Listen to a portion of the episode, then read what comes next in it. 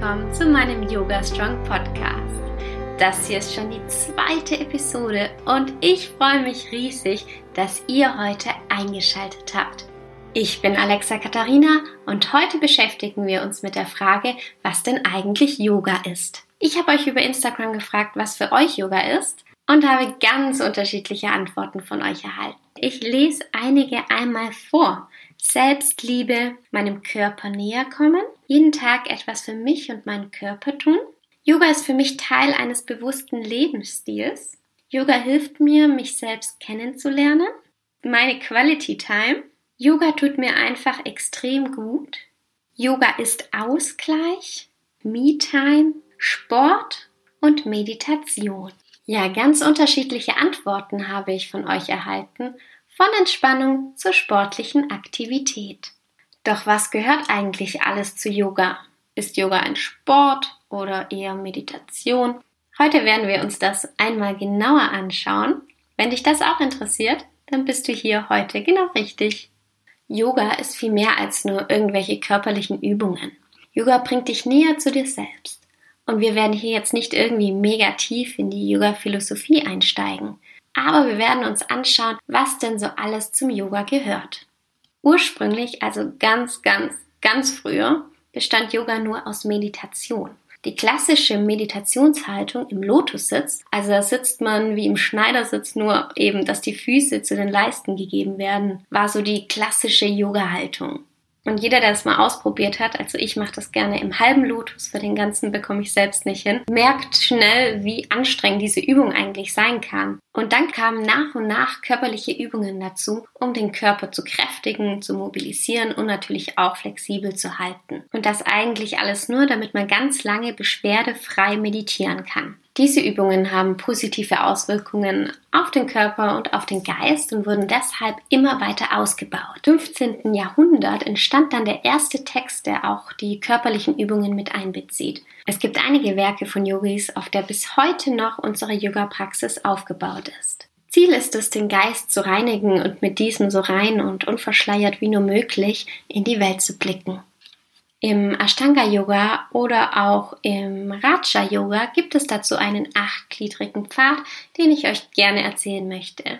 Für mich selbst kann ich den Leitfaden sehr gut im Alltag anwenden. Es geht vor allem darum, wie wir mit uns selbst und mit den anderen umgehen sollten. Ich bin mit mir selbst eine lange Zeit in meinem Leben nicht so gut umgegangen und deswegen hilft mir dieser Leitfaden immer da zurückzufinden. Erst erzähle ich euch einmal von den acht Punkten und dann gehen wir auf die ersten zwei noch ein bisschen genauer ein.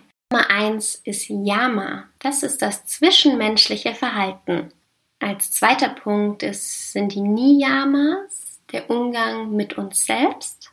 Danach kommen die Asanas, von denen hast, haben bestimmt einige von euch schon mal gehört. Das sind die körperlichen Übungen, also das, was wir so immer im Yoga-Unterricht meistens praktizieren. Punkt Nummer vier ist Pranayama. Das sind verschiedene Atemtechniken. Prana bezeichnet die Lebensenergie. Durch Achtsamkeit und Üben können unser Körper und unser Geist positiv beeinflusst werden. Pratyahara, ich hoffe, ich habe es richtig äh, ausgesprochen, sonst, äh, liebe Yogis, schreibt mir gerne. Dabei werden die Sinne zurückgezogen und achtsam wahrgenommen, was so in einem selbst passiert. Dharma ist die Konzentration auf ein Objekt also die Fähigkeit, dort zu bleiben, wo man jetzt gerade ist und den Fokus dort zu finden. Dhyana, die Meditation, die sagt bestimmt auch vielen von euch etwas. Das ist ein Zustand, bei dem die Gedanken und das Ego keine Rolle mehr spielen sollten. Samadhi ist die letzte und höchste Stufe, die erreicht werden kann, also das Vollkommene, die Verwirklichung eines höheren Selbst, also dass man mit sich so vollkommen im Reinen und zufrieden ist. Ich möchte jetzt nochmal auf die Yamas und Niyamas eingehen, also Punkt 1 und 2. Das ist die innere Haltung und unsere Werte, die wir haben. Yama ist das zwischenmenschliche Verhalten. Da gibt es fünf verschiedene Punkte. Punkt 1 ist Ahimsa. Das bedeutet keine Gewalt.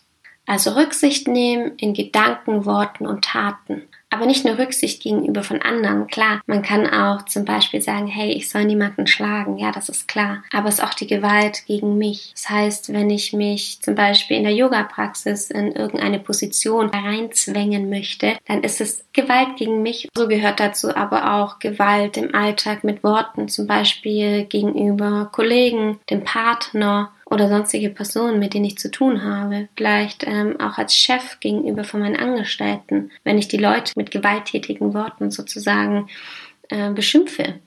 Satya, die Ehrlichkeit. Das ist ganz leicht, sage die Wahrheit, sei authentisch, sei du selbst, sei ehrlich. Der dritte Punkt ist Asteya, kein Stehlen. Hierzu gehört auch nicht neidisch sein und sich nicht mit Taten rühmen, die man nicht selbst begangen hat. Punkt Nummer vier ist Brahmacharya, auch ein sehr schwieriges Wort.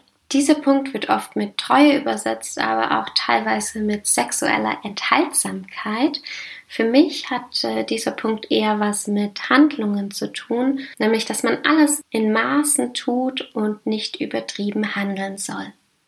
Dann kommen wir zum letzten Punkt der Yamas, Aparigraha. Das bedeutet so viel wie nicht gierig sein, also dass man Dinge nicht anhäufen sollte, die man in Wirklichkeit gar nicht braucht. Für mich hat das sehr viel mit Minimalismus zu tun. Ich mag es nicht, wenn ich mich mit Dingen belaste, die eigentlich unnütz sind. Und genauso zählt es natürlich auch für Gedanken, dass man sich nicht mit Gedanken belastet, die ähm, gar nichts nutzen und dass man daraus lernt, das Wichtige vom Unwichtigen zu unterscheiden. Dann kommen wir jetzt zu den Niyamas, wie wir uns selbst behandeln. Punkt 1 ist Saucha. Das ist die Bedeutung von Reinheit, von innen und von außen. Das heißt für mich, ernähre dich gut und achte auf die Sauberkeit deines Körpers und deiner Seele. Das heißt zum Beispiel auch für mich, negative Gedanken loszulassen. Nummer zwei ist Santosha. Das bedeutet Zufriedenheit. Also, dass wir wertschätzen, wer wir eigentlich selbst sind und zufrieden sind mit dem, was wir haben. Nummer drei sind Tapas. Bemühungen. Das ist für mich, strenge dich an, um alles, was du tust, so gut wie nur möglich zu machen. Rede und handle stets mit Achtsamkeit. Svatiyaya ist die Selbstreflexion. Das finde ich einen ganz, ganz wichtigen Punkt. Beobachte und erforsche dich selbst. Mache dir Gedanken darüber, was du sagst und was du tust und warum. Wo stehe ich im Moment und wo ist mein Ziel? Wo möchte ich hin? Und jetzt kommt das absolut schwierigste Wort überhaupt. Das schwierigste Wort, was ich jemals gehört habe. Ishvara Pranidana. Das Vertrauen in eine höhere Kraft. Das kann einmal eine göttliche sein, aber es kann auch die Kraft in mir selbst sein. So, das ging jetzt alles ein bisschen in die Yoga-Philosophie. Das waren zum Ende noch die Yamas und die Niyamas, also wie wir andere behandeln sollten und wie wir uns behandeln sollten. Für mich selbst ist Yoga ein Weg, der mir hilft, meinen Körper und meinen Geist gesund zu halten. Durch verschiedene Techniken schaffe ich es, meine Gedanken zu ordnen und gesund zu halten, meinen Körper wertzuschätzen, zu lieben und ihm das zu geben, was er gerade braucht. Ich schaffe es, Stress im Alltag zu reduzieren und bin mir sicher, dass ich persönlich durch Yoga das Leben mehr genießen kann. Durch Yoga habe ich es geschafft, emotionale Blockaden zu lösen und meine Depression zu therapieren. Ich bin sicherlich nicht die spirituellste Person, die es gibt, aber das muss man beim Yoga auch gar nicht sein. Wichtig ist, dass du deinen eigenen Weg findest, auch deinen eigenen Yoga-Weg. Was für dich Yoga ist, darfst und sollst du völlig selbst entscheiden. Yoga ist keine Religion. Wir sind alle Individuen und jeder darf und soll selbst entscheiden, was er möchte. Es gibt viele verschiedene Yoga-Stile. Finde den einen, der zu dir passt. Aber dazu erzähle ich dir mehr in der nächsten Podcast-Folge. Bis dahin würde ich mich riesig freuen, wenn wir uns auf Instagram sehen. Da findest du mich nämlich unter dem Namen Alexa-Katharina.